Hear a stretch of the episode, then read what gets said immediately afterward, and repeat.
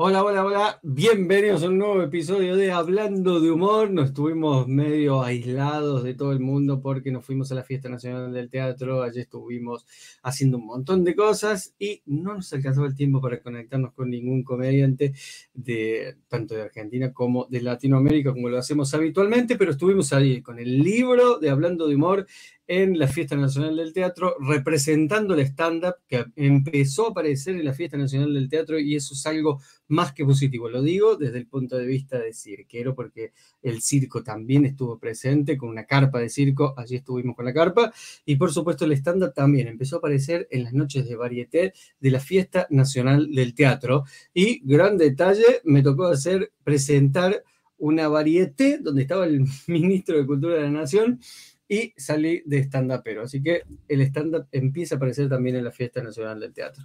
Y en el día de hoy vamos a estar saludando a un comediante que lo conocí cuando yo empecé a hacer stand-up hace mucho tiempo.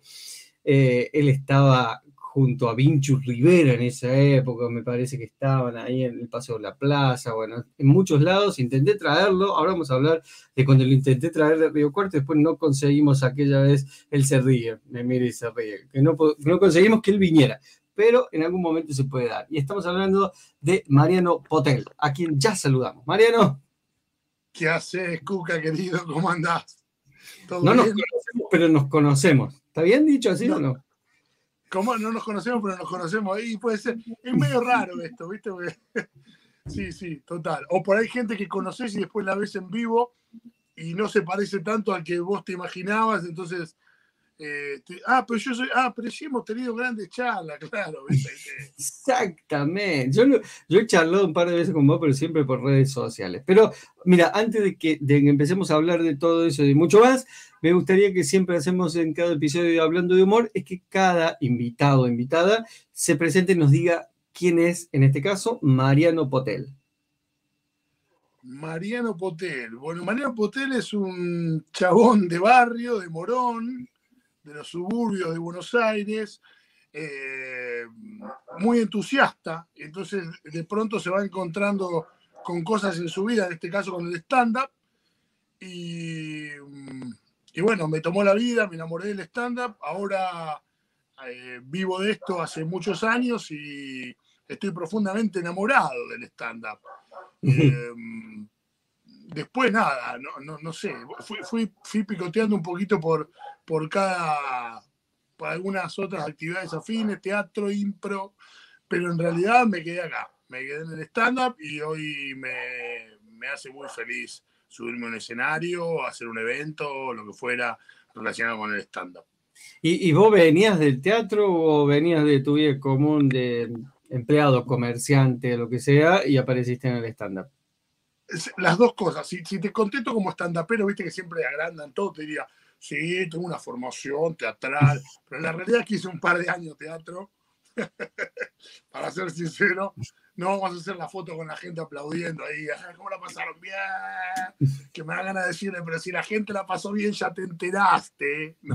No hace falta que le pregunte. Eh, un par de años de teatro, así, eh, hice un par de seminarios intensivos de improvisación y de comedia con Oji Guzmán y me encontré con el stand-up, o sea que digamos que no, no, tenía una formación anterior muy, muy extensa. ¿Y qué pasó con esos talleres anteriores? Aparte, nombraste a Oski Guzmán, un gran referente de muchas personas dentro de la improvisación. Eh, ¿Y qué pasó con eso? ¿No te enganchó del todo? Sí, sí, me encantó, me encantó. Creo incluso que cuando hice yo el seminario todavía no estaba tan preparado como para sacarle todo el jugo que le pude haber sacado. ¿eh? pero me pareció divino, me encantó, pero bueno, justo ahí inmediatamente me comentan que existe el stand-up, empecé con stand-up y fue por ese lado. ¿Con quién eh, empezaste? Yo estudié con, con Ale Angelini. Eh, estudié con Ale Angelini y enseguida empecé, bueno, había un grupo de los que estaba, de los que ahora todavía hacen, Leandro Gunet, me está matando el WhatsApp, me están apareciendo las notificaciones. Ahí está. Leandro Gunet eh, Leandro Ibunet, Lata Singolani, Javier Santiago y varios de, esa camada que seguimos laburando de esto. Eh, Y enseguida empecé a. Eh, Fernando Quintán, me acuerdo, me, me invitó a selección de stand-up y empezamos a producir algo juntos, ¿viste? Yo me acuerdo la primera vez que me subí, que me enamoré tanto, que dije, yo tengo que hacer lo que sea para subirme, que esto me pase más veces, porque era una sensación, ¿viste? De, eso, del amor, que te desborda. Y bueno, nada, me puse a producir, eh, como, como el nene que lleva la pelota a último modelo para asegurarse, aunque sea, que lo pongan de arquero. y bueno, pero después le puse huevo y al final después terminé justificando mi presencia en algunos lados, pero al principio fue puro entusiasmo, ¿no? Solamente el entusiasmo, que lo marquete de principio, soy un entusiasta, dijiste. Total, total. ¿Y, qué, fue lo que más te enamoró del stand-up, que también fue algo que marcaste? Mirá, no sé, la sensación, la primera vez que me subí, encima me acuerdo que estaba, estaba Ernie, que estaba Gioia, porque la, la hija de Gioia había hecho el taller con nosotros, y había como dos, humoristas, viste, de trayectoria ahí, cuando, no sé, la sensación fue que cuando salí era como, el mundo es mío, dije, esta droga estaba buenísima, yo no la probé nunca, qué bueno que es, o sea, no el mundo es mío, sino que me sentía pletórico, viste, era como una sensación de, wow, yo estoy haciendo algo, la gente se ríe, está bien, había amigos, había familiares, pero te juro que me quedé mirando el techo de la cama como una, un par de horas reviviendo todo lo, que pasé, ¿viste? Entonces dije, ¡guau! Esto es mejor de lo que imaginaba. Esas sensaciones las habías, no las habías encontrado en otro lado, me imagino. No, para nada. ¿De qué sensaciones estamos hablando? De estar primero solo en escena, sin nada. Bueno, hay una cosa media ególatra, ¿no? En, el, monologuista en general. Eh, no a ver, si, no te sé decir qué. Porque vos cuando te enamoraste dices, ¿qué te enamoró de esa mujer? No sé, ¿viste? Es algo que te, atrapa. No, no te puedo decir que la sensación era como de un bienestar así gigante, de algo que la estoy pasando bárbaro Después no sé si tenía que ver con estar solo o no estar solo. Eh, no sé, no, no, no, la verdad que no te lo puedo, no te lo puedo describir así, desmenuzar, porque bueno, eso fue como algo que, ¡guau! Esto está buenísimo, qué bueno, ¿viste? Esto, digo, ¿cómo, ¿cómo no lo descubrí antes? Bueno, después, viste la típica, y bueno, si no lo descubrí antes, por algo será. Llegué acá con un bagaje que a lo mejor me permite disfrutarlo y en otro momento a lo mejor no. A lo mejor estaría más pendiente de otras boludeces o de, qué sé yo, o de algo más, más que ver con el ego, con compararme con otros o no sé. y, será esa sensación, esa sensación de, ver al público reírse lo que no podemos dejar o lo que nos hace. Yo creo que sí, yo creo que sí. Cuando, son pequeños orgasmos. Cuando el público se ríe es como, viste, una cosa de decir, mirá vos, bueno, qué lindo, viste. Ah, vamos, vamos, sigamos, sigamos que funciona. Sí, sí, sí, porque me, pongo a pensar en eso, de, esa sensación de hacer reír. Creo que es algo mágico que pasa dentro del cuerpo, ¿no? Porque eh, uno está haciendo su material y tenemos no es que somos muy capaces, no somos muy capaces, pero tenemos la, posibilidad de estar pensando en cualquier huevada mientras estás contando algunos chistes. Es tremendo eso, ¿eh? Pero no al principio, no al principio, no al principio. Yo me acuerdo que Rocco me decía que en un momento el cerebro, yo era nuevito, tendría dos, tres funciones, me decía, en un momento el cerebro se te divide en dos, vos por uno estás acá y en el otro estás pensando que vas a ir a comer después. Yo decía, nada, no puede ser. Y en un momento sucede, viste que sí, en un momento yo estoy editando y voy, voy pensando mientras que estoy, y estoy presente también con la gente, es una locura, es verdad, es verdad. Total.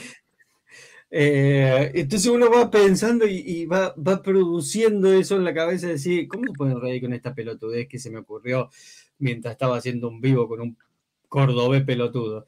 ¿No? Eh, ¿no, te pasa eso la cabeza? Sí, mira cómo se están riendo de esto que yo pensé que no iba a funcionar, ¿no? Total, total. Me, pasa muy seguido y ahora ya lo descubrí y sé cuándo. Por ejemplo, yo tengo algunos chistes que son muy boludos, incluso son de la primer cosecha.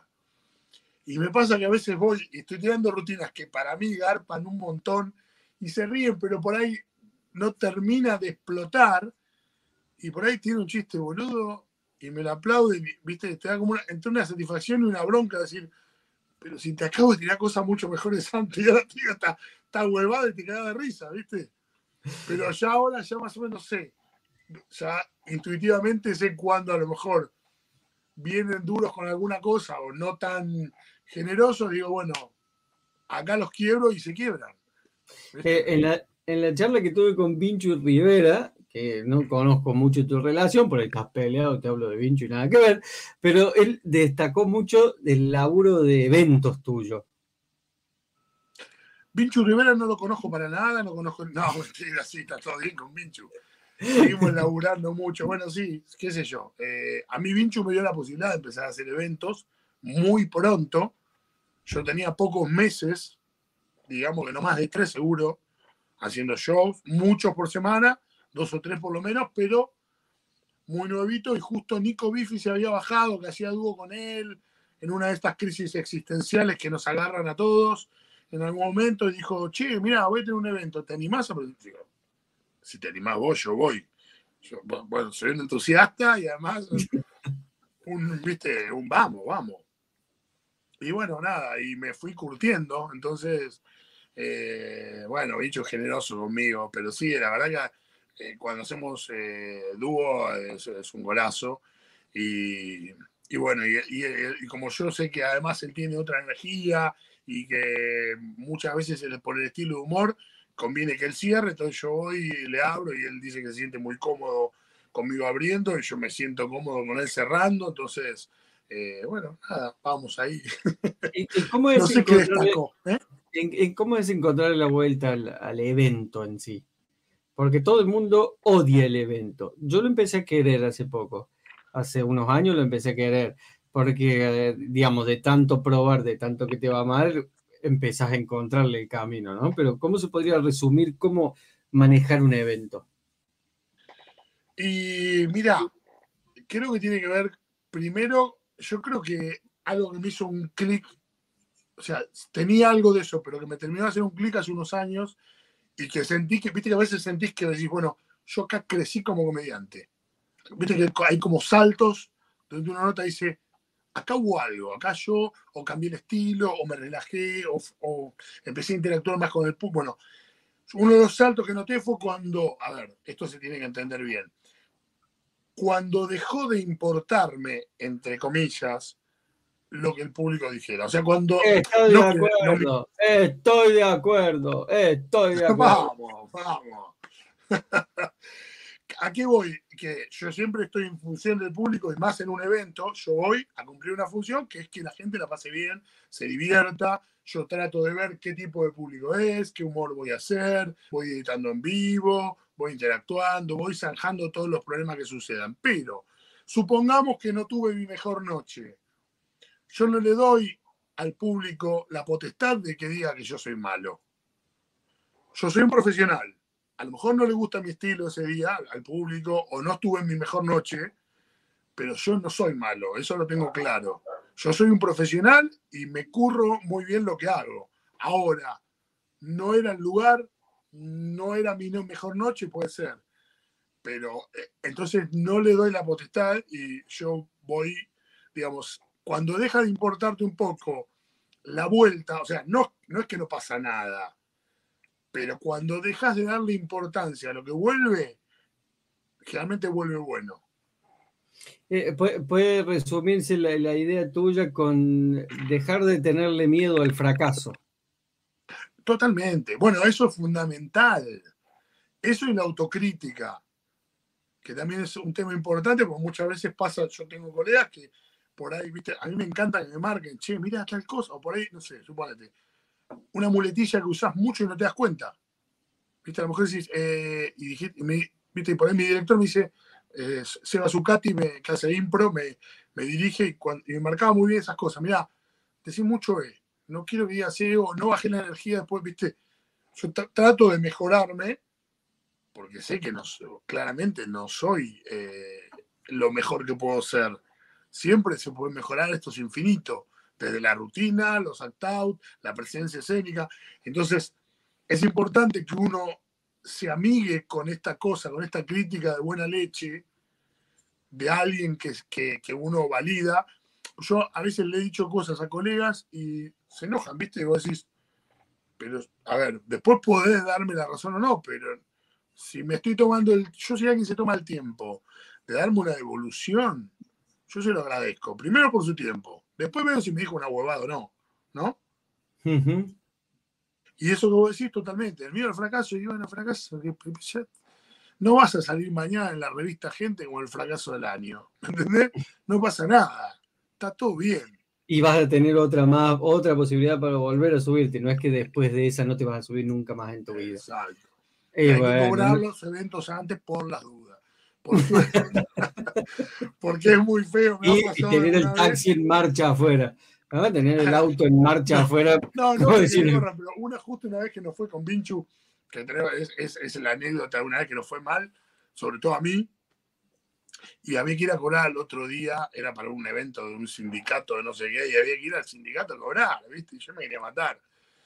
Fui porque era buena plata y porque la había pasado como el orto, entonces quería cobrar, pero si hubiese sido en otras circunstancias, creo que lo dejaba, ¿viste? No lo iba a cobrar. Es que eso te pone a pensar si valía la pena ir a cobrar, si, si era poca plata, decir, ah, que se lo dé, que si total la pasaron como el orto, yo también porque no quería que nadie me reconozca y este fue el que... Yo siempre cuento que una de las primeras veces que me tocó hacer evento, salí encapuchado esa noche. Porque fue una cosa muy loca, porque me tocó en un, en un resto bar muy cheto, que había una fiesta privada, la fiesta privada iba ser en un lugar cerrado, después la fiesta terminó siendo en el lugar abierto donde iba gente que nada que ver. El dueño del, del restaurante no me quiso cortar la música ambiente, o sea, yo tenía que trabajar con uh. música de fondo, eh, no tenía luz, el sonido era, yo me tenía que quedar quieto así, porque si yo hacía un paso para atrás amplificaba, porque estaba todo pegado así. Y esa noche yo salí encapuchado, pero después fui, fue entendiendo que las condiciones no estaban dadas, ninguna de las condiciones, y uno también tiene que tener la, la cabeza en algún lugar para decir, che, me puedo bajar de esto si no pasa nada decirle, che, mira, no están dadas las condiciones, nos vemos, chau, hasta luego. ¿No? Total. ¿Te, ha pasado de bajarte en alguna ocasión porque no estaban dadas las condiciones? Eh, creo que no. Eh, sé que alguna vez por ahí no, no, se hizo porque no, no daba. Mira, no, no va a funcionar, no se hace, ya está, listo. En algún bar. Pero evento no, porque yo siempre, cuando no es en un salón, yo llevo mi sonido y llevo mi micrófono y soy muy hincha pelota con eso. Sin embargo, la otra vez me pasó que después de mucho tiempo hice un evento y mi bafle con batería se había jodido la batería, me figuraba como llena y no andaba y lo tuve que hacer a capela, en un lugar abierto, digamos, pero me la banqué porque, bueno, había sido además mi problema y si no lo resuelvo. No, no me he bajado, no me he bajado, pero por ahí creo que alguna vez no lo Sí, sí, creo que. Pero así, bajarme antes de que termine. Me acuerdo una vez que hicimos, mira, con Vinchu. No, no digo bajarte antes que termine, no, digo ah, bajarte antes de subir. De, no hacerlo, sí, sí, claro. No, esto no es para acá, flaco, no. Incluso te digo más, a veces me llaman por ahí para un 15. Y he hecho 15 que me va muy bien, pero siempre le pregunto, ¿hay más grandes que chicos? ¿Son todos chicos? Digo, no es que me vaya a ir mal, pero vas a invertir una guita, llama a alguien que sea más cercano a los chicos, que te va a agarpar más, porque es así. ¿Viste? O sea, no, te quiero estafar, no te quiero vender, no sé. Eh, si tenés un, hijo y le querés comprar un auto, no te voy a vender un 504, que no le va a gustar al pibe. Andá y comprarle algo, no sé. ¿Qué estás diciendo que nosotros somos la época del 504? ¿Estás diciendo que somos la época del 504? no, no, pero quiere decir que a lo mejor es un auto para un hombre mayor. ¿Viste? Un hombre mayor dice, uy, mira qué lindo, está impecable, qué bueno, pero te quiere decir que, siempre es mejor que sea cercano, o sea, si, el tipo insiste, lo hago, pero yo siempre trato de, primero, de que el, evento salga bien. Si estoy yo, mejor, y si no estoy, no pasa nada, pero como de, no quiero estafar a nadie, no, no, no vender algo que yo no, por ejemplo, los shows virtual, yo hice uno con Vinchu, que supuestamente nos anduvo muy bien, porque era, la gorra virtual y la gente puso mucha guita. Y yo terminamos y dije, no, boludo, no lo hago más, no, para mí fue una estafa la gente, no, lo que dice no me gustó y no lo hice más. Y estaba sin laburar, ¿viste? Pero bueno, qué sé yo, es como, no sé, si es una virtud, una limitación, la verdad no sé. Y, más allá de, que sea un espectáculo, un evento o, en un bar o en un pub, eh, ¿cómo te pones antes de salir de escena? ¿Cuál es eh, tu sensación antes de salir de escena? ¿En qué piensa tu cabeza y cómo trabaja tu cuerpo? Mira, la mayoría de las veces, porque a veces uno es inevitable el piloto automático, ¿viste? De, de, ir y no, no. Pero la mayoría lo primero que hago es tomar conciencia de qué bueno que puedo vivir de lo que me gusta y que lo que voy a hacer me divierte.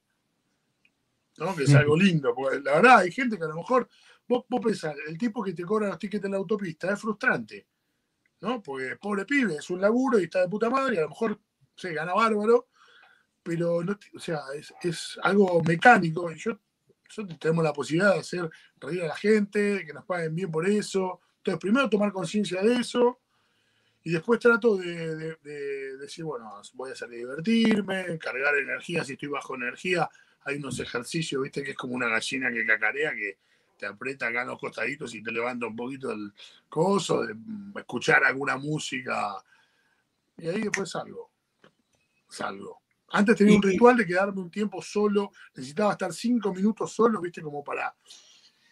Enfocar lo que iba a hacer. Sí, ¿qué iba a ser? Sobre todo eso, pues yo soy muy también cuando voy, voy a un evento, voy, trato de ir temprano, salvo que tenga varios así que me obliga ir temprano, mirar la gente, ver cómo conversa y, en base a eso ver qué cosa voy a hacer, a qué ritmo voy a ir, viste, gente más grande, ritmo más lento, eh, lo mismo pasa a veces con el interior, viste, cuando vas a lugares, no, no, me refiero a, a, otras provincias, sino a lugares más por ahí de rurales y eso, que hay que ir con un ritmo un poquito más tranquilo y está todo de puta madre y la gente acompaña. Porque es una cuestión de que a veces uno. eso lo aprendí también en un fracaso, ¿ves? Eh, yo cuando empecé. Yo, que yo laburo en los cruceros. Sí. Y la primera vez que hice un crucero, venía, supuestamente era todo público argentino, que venía de España hace 20 días y había brasileños, españoles, y el primer show que salgo, además de que me mareé y estaba, me sentía mal, como que pensé que en cualquier momento iba a vomitar. Hermoso para hacer un debut, ¿no? Eh, empecé a hacerlo y, viste, estaba medio durazno la cosa. Y, puta, que la estuve peleando y más o menos, pero nunca terminaba de tomar forma. Y el, director del crucero dice, bueno, un aplauso Mariano Putel, qué rápido habla, dijo. ¿No? muy rápido. Y tenía otra función a los 15 minutos, para el otro turno de comida, y fui más rápido, más lento, y ya cambió la historia. No te voy a decir que la rompí, pero me fue bastante bien. Y, eso de hablar más rápido, más lento, no tendrá que ver también con una cosa que yo aprendí de Luis Piedraíta cuando estuvo en Buenos Aires, del hecho de, de relajarse y hacer el material como uno sabe, y por ahí cuando te pones loco, querés hacer el material muy rápido eh, porque querés pasar la información para ver si los ganás y es peor todavía. Sí, sí. Ah, ¿Sabes lo que noté yo? Por ejemplo, en, eventos, en bares y en eso, a veces es necesario ir un poquito más rápido, aunque a veces es al revés. Vos cuando yo me doy cuenta que a veces cuando hablo más despacio, y hago estas pausas, la atención aumenta. Pero hay un momento en un bar, lugares de mierda, donde nadie te da bola ni nadie te vino a ver, donde a veces hay que ir un poquito más a pie remate, pie remate, pie remate, pie remate. Y eso te puede generar una costumbre que después cuesta sacarla, ¿viste? Yo me, subía al crucero fines de noviembre, venía de evento, evento, evento, evento, y venía a lo mejor con otro chip. Y seguramente estaría un poco cagado también, a lo mejor, porque te ponen un escenario nuevo, ¿viste? Había dos mil y pico de personas, eh, nunca lo habías hecho, pero es verdad, cuanto más relajado estás, eh, la gente lo siente y también se relaja. Y además en el barco también lo que tenía era que la distancia era muy larga. Entonces a veces la sensación de un chiste no entró y la risa llegaba después. Porque hay una distancia a la velocidad del sonido que llegaba después. Entonces empezás a tomarle claro al cuarto, quinto show. Ya estaba todo, ya estaba, ya el timing estaba y era una fiesta. Pero hasta que le encontré en la mano, ¿viste? Y ahí no tenés Open Mic para ir a probar durante la semana. Lo que hacía yo. Open Mic en un barquito, en un bote. Un Open Mic en un bote. A los nueve días tenía otro show y tenía que salir y ver cómo funcionaba. Lo que hacían las presentaciones, eh, que hacían la presentación de todos los shows, ahí aprovechaba como para testear un poquito, uno o dos minutos de, timing y ir, viste, metiéndome en, el, en la nueva velocidad. Pero es verdad, lo que dice Luis es verdad, Luis es un crack. Es un crack. Che, ¿qué es lo que te hace reír a vos? Y eh, generalmente el humor absurdo me causa mucha gracia. Eh, a veces boludeces también, ¿no? A veces boludeces. Muchas veces me pasa que me hacen reír cosas que a nadie más. Por eso muchas por Ejemplo, por ejemplo. No, por eso me ocurre un chiste y se lo comento a un par de colegas y me dicen, no, boludo, no tiene ninguna gracia. A mí me parece súper gracioso. ¿Pero lo haces igual o no? ¿Eh?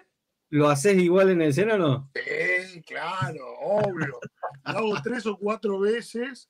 Incluso me ha pasado que las primeras veces lo tiré tan entusiasmado que entra, y después no entra nunca más. Y en realidad no es que sea mal, no es que esté mal el chiste, a veces le falta información. ¿Viste? A veces no, está bien armado. O sea, el chiste está, pero hay que, es como una, una piedra que hay que seguir tallando para que tome forma. ¿Viste? Yo me acuerdo, por ejemplo, un chiste que yo insistía, que todos me decían, pero no se entiende. Era un chiste que yo decía que creía que mi perro es pastor inglés porque mea marcando su territorio en la vereda de los vecinos. Y dicho así, todos me decían, sí, no se entiende, alguno le... Entonces, bueno, ¿cómo lo solucioné esto? Dándole un, entorno, ¿no? Por ejemplo, yo hago un chiste donde me encuentro con una chica que me ve con el perro y me pregunta qué raza es, le digo que no tengo idea, me dice, ¿puede ser que tenga algo de San Bernardo? Digo, mirá, por el aliento que tiene, yo creo que es Mar del Plata y en la boca tiene el puerto. Entonces, voy metiendo ya, ah, estoy haciendo relación del nombre con algo, ¿no? Digo, entonces después me asusté, digo, pará, no será ovejero alemán, porque cuando le pido la patita me hace así, ¿viste? Después digo, la chica me dice, no, tranquilo, tranquilo, no es alemán porque se lleva bien con las otras razas. Entonces después meto el chiste del pastor inglés y entra. Pero yo ya le expliqué el juego a la gente entonces, cuando le tiro el juego ya saben cuáles son las reglas. Sí, eh, eh, queda mucho más clara la idea y, y la gente sabe dónde va apuntado lo que vos estás diciendo. Sí, ah, claro, es el mismo juego que hizo, claro, San Bernardo, Mar del Plata, Pastor Alemán, porque los alemanes son eh, nazis, y, y, Pastor Inglés, porque los ingleses se quedan con las tierras que no son de ellos. Entonces ya queda, queda más o menos claro y, y entra la mayoría de las veces, ¿no? Che, y, volviendo a esto de qué te hace reír, mira que llegó Ciro, mi perro que anda dando vueltas. Hablando de perro, ¿viste? te pusiste a hablar de perro y apareció. Che, ¿qué te hace reír? ¿Ves mucha comedia? ¿Ves stand-up? ¿Ves sitcom? ¿Vas al teatro? Sí, veo teatro, estoy yendo poco últimamente, eh, pero me encanta, pero bueno, por, por, a veces por laburo y ahora, bueno, por, por el tema de la pandemia. Eh, veo sitcom, sí, veo, veo varias sitcom, algunas también, algunas viejas vuelvo a ver, incluso. Eh, veo stand-up. Salió Seinfeld en Netflix ahora, para los fanáticos. ¿Cómo? Salió Seinfeld en, sí, Netflix. sí, sí. Que me pasó algo raro con Seinfeld porque siempre me gustó, pero todavía no terminé de engancharme. ¿Viste? Es una locura. Viste que a veces pasa con, libros que uno leyó, le encantaron y después lo lees y decís, no tuve otra sensación la vez anterior, pero bueno. y, no me pasa eso, por ejemplo, con Chuan Half Men, que lo miro 20 veces y, me causa gracia. Mira qué loco. Y me parece mucho mejor Seinfeld, pero, Pero en The Office he vuelto a ver y también a la americana, ¿no? Eh, y me divierte mucho. Eh, ¿Cuál otra? ¿Qué otra sitcom? Bueno, Big Bang Theory. Big Bang Theory es una genialidad también. Eh, y después stand-up. vi un par, ahora,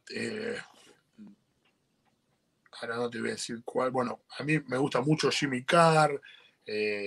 bueno, el, gran, este, el gran Ricky Gervais. que le eh, dejaste afuera de, Office inglesa. Eh, te estaba por preguntar, ¿no te gustó la inglesa? No, sí, me gustó, pero bueno, es más cortita y me, parece que, o sea, al final terminé comprando más la, la, la, americana. A mí me gusta mucho el humor inglés, pero me pasa algo raro, que no me banco por ahí una hora capaz de algunas cosas. No en el caso de Ricky, que sí me encanta y lo puedo mirar un montón, pero por ejemplo, eh, puta madre, boludo. Eh, ah, los Monty Python. Sí. Los Monty Python me encantan, pero yo una hora seguida no te lo miro. me pasa igual. Me pasa igual. ¿Eh? Me ah, pasa igual, puedo ver un rato así y después digo, bueno, voy a ver otra cosa. Porque me cansa el formato. Total, es como que tiene un timing muy lento, ¿no? Como que si fuera música, decir, bueno, acá hace falta un redoblante, no sé, alguien que, que cante. no sé, no sé qué me pasa. Pero compré más la americana. E igual la inglesa me gusta. Sí, no, y aparte el actor americano, que no me va a salir el nombre, evidentemente, ahora es increíble lo que va haciendo, ¿no? Sí, eh, ay, la concha, estoy muy mal de la cabeza. No, yo olvidate, yo no me acuerdo, no, te puedo decir cómo se llama la calle de que pisé hoy de tarde, no tengo ni idea. Sí, sí, sí. Pero me olvido, pero sí, sí, sí, sí. Eh, sabemos de quién estamos hablando. Total, total. ese. Este, el coso ese, dijo mi vieja. Y después eh, también vi uno, mira, es que estoy mal con los nombres.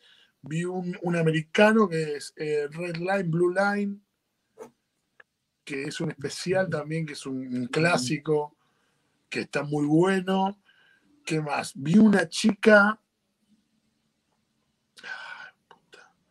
que la tengo acá, mirá vos, en un, en un, armario y todo, eh, que hace, eh, cuando cumple 25 años, hace un especial que cumple 25 años, americana, muy buena, estoy idiota con los nombres, pero. No importa, no importa, no importa, queda claro. Y, por ahí yendo los nombres más cotidianos, ¿sos de ver comediantes argentinos o no? Mira, argentinos veo a veces cada tanto, miro, miro algunos españoles, eh, veo, por ejemplo, cada tanto me intereso, pero por, ahí veo menos, ¿viste? Capaz poquito, la verdad. No, no porque no me gusten mis colegas, sino porque, qué sé yo, me, me resultan más cotidianos y, y ya los conozco y por ahí conozco los materiales. Pero poner Luis Álvaro, que, es un amigo español, que tiene un humor muy especial, siempre lo, veo, o, mm, qué sé yo. Eh, Ernesto Sevilla también, cuando saca algo nuevo trato de verlo porque tiene cosas siempre así bastante interesantes. Eh, entre humor absurdo, one-liners y cosas medias. Bueno, a Hugo Fili, por ejemplo, Hugo cada vez que tiene cosas nuevas, a mí me interesa porque me gusta mucho cómo, hace él. Eh, después Brian Rulaski también cada tanto, lo, por ahí cuando pone algo lo veo porque sé que por ahí puede pelar alguna cosa que me sorprenda, eh, digamos, de, la estructura, ¿viste? Que, eh, y después por ahí hay un montón, bueno, acá hay mucho, mucha, mucho talento. Sí, sí, sí, sí, sí, sí. Bueno, y ya en el final, porque ya vamos cumpliendo el tiempo, y te voy a dejar para el final lo último, es que nos, digas, que nos cuentes cuál fue tu mejor función y cuál fue tu peor función. La mejor puede ser porque te pasó algo muy particular, no porque era en el Estadio River, y la peor también puede ser exactamente lo mismo, sino, digamos, cuál es el recuerdo que te genera decir, che, para mí la mejor función fue esta porque me sentí comediante y para mí esta fue la peor porque me tuve que salir corriendo y no ni siquiera fui a cobrarlo. Bueno, a ver, vamos a empezar por la peor, que es la más fácil, porque uno es la, que siempre se acuerda. Peor podría poner dos. una por lo difícil, eh, por, por, cómo estaba yo, eh, y la otra por que fue la que te conté con Vinchu, creo que esa siempre por, por resultado fue la peor por lejos. Eh, no hay, no, no hay una historia con Vinchu que van en taxi a un lugar al medio del campo, al medio de la nada. Esa me ¿Cómo, cómo? Una historia que me parece que fueron en taxi los dos con Vinchu al medio de la nada misma. Al campo, no, fu fuimos en mi auto, creo. Esa, esa, me contó. Sí, sí, no, pero hay, yo creo que una fue peor de resultado. Bueno, te cuento, una, una vez hice una función acá en Castelar después de que a, a mi vieja le habían, le habían detectado, me, me, acababan de contar que mi vieja le habían detectado un cáncer terminal y me puse a llorar y me seguí las lágrimas y salí a actuar. Eso fue difícil de, de cojones por, por, por, por, bueno, nada, porque si bien, bueno, pones un freno a, por, por adentro de las tripas, viste, van va por otro lado, estaba en el otro sí. lado. No, no te puedo decir ni siquiera, creo que fue bien, pero no te puedo decir ni siquiera ni bien cómo me fue. Eh, estaba con otros cómicos y no sé, no sé, estaba en otro lado, lo hice. Eh, creo que nadie sabía y la mayoría no notó demasiado, salvo los que me conocían bien, que me notaban, che, ¿qué te pasaba? Estaba, y la, otra difícil fue en un evento este que hicimos, para mí la más difícil fue esa, porque Vinchu por ahí la sufrió la otra, pero en esta fue una que, eh, que me pedían a mí que me... O sea, directamente vino una persona al fondo, 400 personas, un evento, y yo no sé qué hice, un chiste, yo soy muy blanco, hice un chiste donde, no sé, creo que habré dicho, no sé si dije chota o no sé qué, y uno va a decirme a pararme el show, a decirme que por favor, que cuidara el lenguaje, que, viste, yo leí mal, para mí era un público que era más para chota que para otra cosa. Ok, ok, bueno, nada, intenté hermearla, en un momento no sé qué, y también, decía una parte de Jesús y otra vez me hacían así, viste, me hacían señas, no, tremendo. Me bajé, sube Vinchu, que es más bravo y tuvo que hacer su, su monólogo versión Disney, y medianamente remontó lo que le había dejado yo, que era un uno, ponerle. y me acuerdo que me bajé y tuve dos sensaciones. La primera vino un viejito así, todo jurado, y me dice, ¿vos sos el cómico? Sí, le digo yo. ¿Vos sos cómico estuviste así? Y me hace. Hijo de puta, no te, no te alcanza el fracaso que acabo de tener. Y después vino un flaco y me dijo, loco, te felicito los huevos que tenés que terminaste. Me dijo, quédate tranquilo, acá bajaron a este, a este. El año pasado vino este y también se bajó. Terminó Vinchu, la verdad, terminó cuatro puntos, digamos. Y eh, después subió un imitador de Luis Miguel y todo el mundo enfiestado. Se llama José Andrés, una cosa así. Y nos estamos yendo y viene el que me había contratado. Eh, y me dice algo, Micho me dice, ¿qué dijo? Le digo, que nos vayamos porque nos van a quedar a trompada. ah, dijo, bueno. Y nos fuimos los dos caminando así hacia un, una tranquera, porque era un lugar en San Miguel, así una tranquera, pensando que en cualquier momento, viste, sonaban las balas. nos subimos al auto y nos empezamos a cagar de risa que no podíamos creer lo que nos había pasado. ¿Viste? Y bueno, ese fue como el peor fracaso. Y la verdad que, ¿eh? Increíble. Sí, sí, sí, sí, sí, aparte fue tremendo. Encima lo conozco a que me contrató, o sea que lo sigo viendo y siempre lo jodo. Le digo, che, boludo, qué lindo público que tenían ustedes, ¿por qué no me contrataron? Me dice, allá se acuerdan siempre de vos también. eh, Sindicato de Empleados del Comercio de San Miguel. Y, y bueno, nada, después eh, me, la mejor, la verdad que tuve un montón de funciones así lindas. No te, no te sé decir cuál puede haber sido la mejor. Tuve un montón que por suerte, por suerte, tuve muchísimas que realmente me bajo contento, pero qué sé yo, por ahí alguna que había ido justo mi familia y amigos a verme y viste ese día que te salen todas y que... Pero no te puedo precisar una, viste que choto que somos, la mala la recordamos perfecto y mejor no te puedo elegir una. mejor, no, aparte la mejor puede ser la que está por venir también. es una buena frase. Sí, sí, sí, pero ya te digo, yo disfruto, generalmente disfruto muchísimo. Eh, sí, tengo una que me gustó un montón. Mirá, una vez me llaman de, eh, de, un, de un comedor, el pobre Asís, que está ahí en Belgrano, para contratarme. Y me preguntan cuánto cobro. Y digo, espera, espera, ¿esto qué es para el comedor? Sí. Digo, bueno, mira, yo no te voy a cobrar, yo voy, no te, no te la cobro. Lo que no quiero, ni que favorezca a ningún partido político, ninguno, sea el que sea, no quiero que se la quede nadie. O sea, si es para la gente, voy gratis. Usé esa guita para otra cosa. Buenísimo, buenísimo. Gente en situación de calle, ¿viste? Tenía que, tratar de ver cómo iban a, entender. Yo tengo un humor un poquito, bueno, dije, vamos midiendo y vamos viendo. Y la verdad que fui yendo despacio y entró absolutamente todo el show. La gente encantadora, agradecida, salió un show divino y me fui con esa sensación de qué lindo eh, poder haber vivido esto, ¿no? Y encima poder eh, decir que no lo cobro porque no, encima no necesito yo para comer y, esta gente no tiene la posibilidad de, tener un show. Así que eso fue uno de los más lindos y me fui encantado con la gente, encantado.